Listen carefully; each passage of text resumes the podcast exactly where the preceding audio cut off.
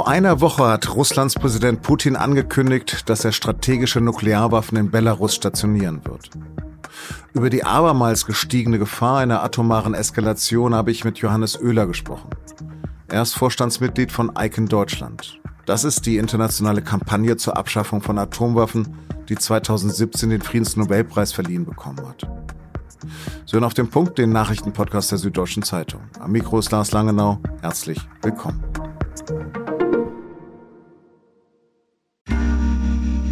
Werbung. Hi, ich bin Patrick Bauer, Reporter beim Magazin der Süddeutschen Zeitung. Und gemeinsam mit meiner Kollegin Eva Hoffmann habe ich an einer unglaublichen Geschichte recherchiert. Tom und Jana denken, sie ziehen mit ihrem kleinen Kind zu einer liebevollen Gemeinschaft. Aber sie landen in einer Gruppe, in der Menschen manipuliert und psychisch und physisch fertig gemacht werden. Wie schafft es die Familie da wieder raus? Im Schattenkloster. Chronik einer Gehirnwäsche ist ein SZ Plus Podcast in Zusammenarbeit mit Audible. Jetzt auf sz.de/slash Schattenkloster. Vielleicht liegt es ja an meinem Konsum von Thrillern und Agentenfilmen, aber früher habe ich immer gedacht, die Gefahr eines Unfalls oder der Explosion einer schmutzigen Bombe durch Terroristen ist viel größer als die Konfrontation von Atommächten. Der Film Dr. Seltsam oder wie ich lernte, die Bombe zu lieben von Stanley Kubrick war für mich nur eine absurde Komödie. Nie hätte ich gedacht, dass so ein Szenario auch nur annähernd in den Bereich des Möglichen kommen könnte. Doch vergangenen Samstag hat Wladimir Putin seelenruhig im russischen Staatsfernsehen bekannt gegeben, dass er taktische Atomwaffen in Belarus stationieren will. Nicht nur US-Präsident Joe Biden findet das besorgniserregend. Bereits Anfang Februar hatte UN-Generalsekretär Antonio Guterres vor der Generalversammlung der Vereinten Nationen in New York vor der Selbstzerstörung der Menschheit gewarnt. The doomsday clock is now 90 seconds for, to midnight, which means 19 seconds to total global catastrophe. Now, this is the closest the clock has ever stood to humanity's darkest hour and closer than even during the height of the Cold War. We need to wake up and get to work. Die symbolische Weltuntergangsuhr wurde vor 76 Jahren von Atomwissenschaftlern erdacht. Und jetzt steht sie nur noch 90 Sekunden vor Mitternacht. Selbst in Hochzeiten des äußerst gefährlichen Kalten Krieges habe der Zeiger nicht zu kurz vor der atomaren Katastrophe gestanden. Über die Gefahr einer Eskalation des Ukraine-Kriegs, Möglichkeiten der Deeskalation und was eigentlich nukleare Teilhabe auch von Staaten wie Deutschland ohne Atomwaffen aber im Rahmen der NATO heißt. Darüber habe ich mit Johannes Oehler gesprochen. Oehler ist Vorstandsmitglied von ICAN Deutschland und die ist Teil der internationalen Kampagne zur Abschaffung von Atomwaffen, die 2017 den Friedensnobelpreis verliehen bekommen hat. Herr Oehler, welche Länder haben denn den auch von ICAN mit initiierten Atomwaffenverbotsantrag denn nicht unterschrieben oder ratifiziert? Nicht unterschrieben. Das sind vor allem Länder in Europa, äh, Nordamerika, also insbesondere USA, Deutschland, Frankreich, Großbritannien, Russland, aber auch Indien, Pakistan, Nordkorea, natürlich auch genau die Staaten, die Atomwaffen besitzen. Hätten sie den Atomwaffenverbotsvertrag unterzeichnet, wären sie ja verpflichtet, diese Atomwaffen sofort unschädlich zu machen und abzurüsten. Es haben dafür alle Staaten Lateinamerikas und der Karibik, alle Staaten Afrikas, Zentralasien, Südostasien, alle Staaten dort haben den Vertrag unterzeichnet, noch nicht ratifiziert, weil das oft ein langer Prozess ist, bis es durchs Parlament geht, aber haben dafür gestimmt. Und das ist eine Frage der Zeit, bis alle unterschrieben und ratifiziert haben, würde ich sagen. Wenn Madagaskar das unterschreibt, aber Russland und die USA nicht, was bringt sowas? Also es bringt eine Diskursverschiebung hin von einem Status, wo wir sagen, Atomwaffen, ja, wollen wir eigentlich haben, dann sind wir eine große Weltmacht, so wie 1960 Frankreich, als die die ersten Atomtests gemacht haben. Wir wollen zu einer Welt, wo Atomwaffen genauso stigmatisiert sind wie Chemiewaffen. Und das ist äh, ein erster wichtiger Schritt. ICAN International hat zwar vor sechs Jahren den Friedensnobelpreis bekommen, aber die Möglichkeit des Einsatzes von Nuklearwaffen hat sich doch durch den Krieg in der Ukraine jetzt um ein Vielfaches verschärft. Anders gefragt, gefallen Sie sich denn in der Rolle des einsamen Rufers in der Wüste? Also einsamer Rufer in der Wüste würde ich äh, mich oder uns auf keinen Fall nennen. Ich glaube, wir teilen mit einer ganz, ganz großen Mehrheit der Menschen auf der ganzen Welt. Und auch wenn sie nach Russland, auch wenn sie in die USA oder nach Deutschland blicken, dann ist ein Großteil der Menschen wünscht sich eine Welt ohne Massenvernichtungswaffen. Auch äh, 120 von 196 Staaten in der UN wünschen sich ein verbindliches Atomwaffenverbot. Ähm, wir sind da durchaus, glaube ich, in sehr, sehr guter Gesellschaft. Ähm, was aber stimmt, der Krieg in der Ukraine hat insofern etwas verändert, dass zum ersten Mal äh, seit ganz, ganz langer Zeit oder überhaupt aktiv mit Atomwaffen gedroht wurde, mit dem Einsatz. Und genau dafür ist es wichtig, dass wir als ICANN, als zivilgesellschaftlicher Akteur mitgewirkt haben oder das vorangetrieben haben, dass solche Drohungen nicht akzeptiert werden in der internationalen Gemeinschaft. Dass ganz klar gesagt wird, Drohungen erhöhen das Einsatzrisiko. Ein Krieg erhöht auch das Einsatzrisiko oder jegliche Konflikte und Spannungen. Ähm, und wir müssen dafür arbeiten, dass dieses Einsatzrisiko wieder sinkt. Und auf Null wird es erst gehen, wenn es keine Nuklearwaffen mehr gibt. Icon stellt das Narrativ der nuklearen Abschreckung in Frage, heißt es bei Ihnen. Aber hat uns dieses Gleichgewicht des Schreckens denn nach 1945 nicht eigentlich 77 Jahre Frieden, zumindest in Westeuropa, geschenkt? Es gibt diese These. Ja, das Gleichgewicht des Schreckens hat äh, den Krieg abgewendet.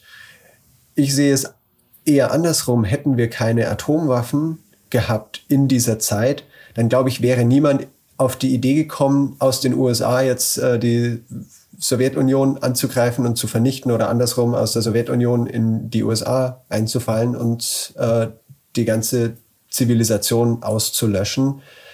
Ähm, das ist, glaube ich, das grundlegende Problem.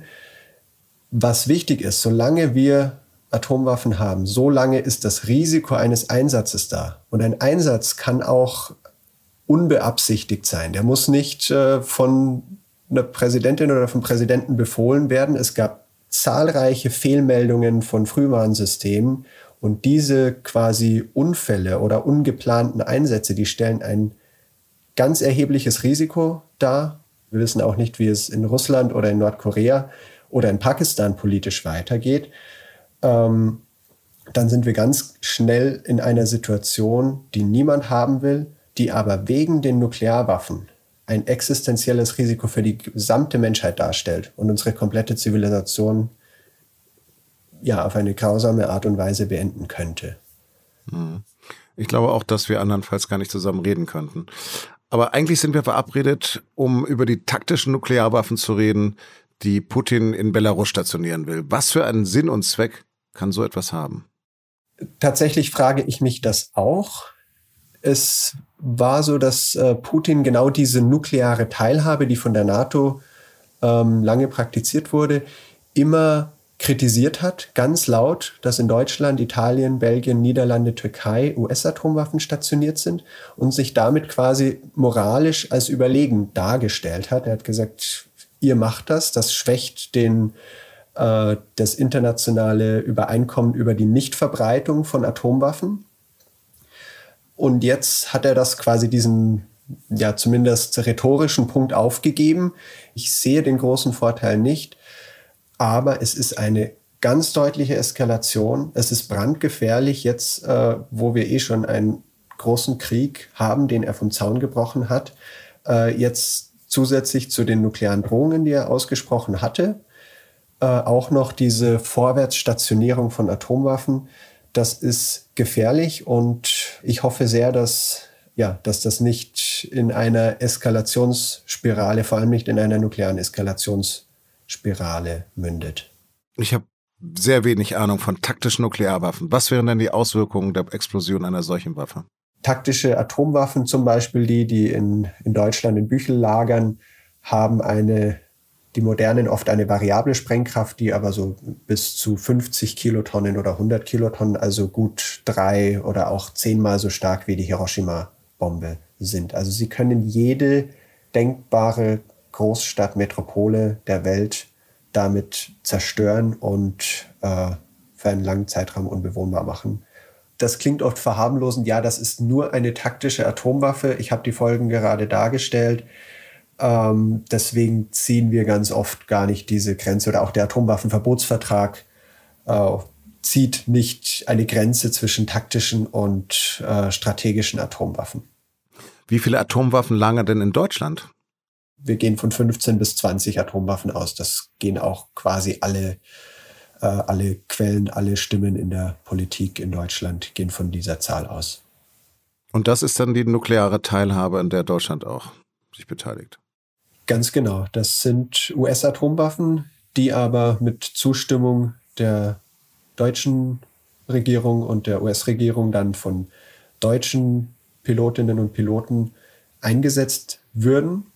Ähm, und die deutsche Luftwaffe trainiert auch diesen Einsatz, was wir ganz stark kritisieren, weil es ist ein, es legitimiert im Endeffekt die Drohung mit Atomwaffen, den Besitz von Atomwaffen und auch die Weitergabe von Atomwaffen, solange wir selber sagen, ja, wir bereiten uns darauf vor, wir üben mit Atomwaffen-Dummies, damit wir im Zweifelsfall diese Waffen einsetzen können. Und da frage ich mich, will irgendjemand in Deutschland, dass unsere, unser deutsches Militär unter irgendwelchen Umständen Massenvernichtungswaffen einsetzt, Hunderttausende Millionen Menschen damit tötet und ein Kriegsverbrechen begeht? Denn der Einsatz von Atomwaffen ist, äh, das hat schon der Internationale Gerichtshof 1996 geurteilt, der Einsatz wäre ein Kriegsverbrechen. Damit das jetzt hier nicht völlig deprimierend endet, gibt es denn ein Fünkchen Hoffnung, dass sich die Lage auch wieder entschärfen könnte? Also ich glaube, der Funke Hoffnung ist der Atomwaffenverbotsvertrag erstmal. Ähm, und wir haben im Rahmen von unserer Arbeit von ICANN äh, mit den Mitgliedstaaten des Atomwaffenverbotsvertrags eine Diskursveränderung geschafft. Eben genau in Bezug auf Drohungen zu Atomwaffen, dass wir von Anfang an gesagt haben, auch das Androhen vom Einsatz dieser Massenvernichtungswaffen. Das ist illegal. Frieden schaffen ohne Waffen ist gerade nicht ganz allzu populär. Vielen Dank für das Gespräch und Ihre Zeit. Danke, Herr Oehler. Ja, vielen Dank Ihnen. Finnland kann bereits in den kommenden Tagen Mitglied der NATO werden. Das hat NATO-Generalsekretär Stoltenberg am Freitag angekündigt. Die Türkei hatte Donnerstagabend als letztes Mitglied des Militärbündnisses für den Beitritt gestimmt. Finnlands Ministerpräsidentin Marin hat sich bedankt und dem Nachbarland Schweden Finnlands Unterstützung zugesagt. Auch Schweden hatte sich infolge des russischen Angriffs auf die Ukraine entschlossen, der NATO beizutreten. Doch der Regierung in Stockholm fehlt weiterhin die Unterstützung von Ungarn und der Türkei. Erstmals in der Geschichte der Vereinigten Staaten klagt eine Staatsanwaltschaft mit Donald Trump einen Ex-US-Präsidenten an. Die Anklage aus New York dreht sich um Schweigegeld für einen in den USA bekannten Erotikfilmstar. Weitere Details sind noch nicht bekannt, aber die Zahlungen sollen wohl unzulässigerweise als Wahlkampfspenden verbucht worden sein. Wir hatten das Thema bereits vergangene Woche bei Auf dem Punkt. Ich verlinke Ihnen den Podcast mit unserem US-Korrespondenten in den Show Notes, wie auch aktuelle Texte dazu. In der Corona-Krise konnte man sich ohne Praxisbesuch telefonisch krankschreiben lassen. Diese Sonderregelung läuft diesen Freitag aus. Sie sollte unnötige Kontakte reduzieren und Infektionen vermeiden. Doch inzwischen hat das Robert Koch Institut die Risikobewertung von hoch auf moderat herabgestuft. Hausärzte und auch die Grünen plädieren für eine Fortsetzung dieser einfachen Handhabung. Seit zehn Jahren bin ich Dozent für Medienethik am Institut für Kommunikationswissenschaften an der LMU in München. Manche sagen, da sei der Bock zum Gärtner gemacht worden. Früh bin ich da jedenfalls über Michael Mein gestolpert, der dort ordentlicher Professor ist. Besonders in Corona-Zeiten ist er mir in sehr seltsamen Kontexten aufgefallen.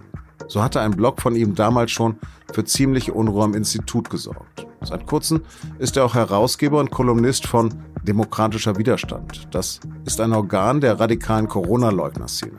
Eine Wochenzeitung, in der Texte stehen, dass Impfungen ein, Zitat, Injektionsgenozid sind.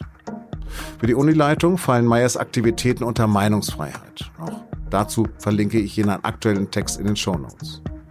Wie dem auch sei, ich erwäge jetzt ernsthaft aus Protest meine Lehrtätigkeit am KfW ruhen zu lassen.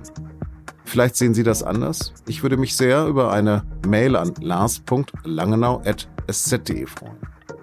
Redaktionsschluss für Auf dem Punkt war 16 Uhr. Produziert hat die Sendung Justin Patchett. Ich hoffe, Sie haben uns heute nicht nur nebenbei gehört. Vielen Dank für Ihre Konzentration. Ich wünsche Ihnen trotz kritischer Weltlage ein entspanntes Wochenende.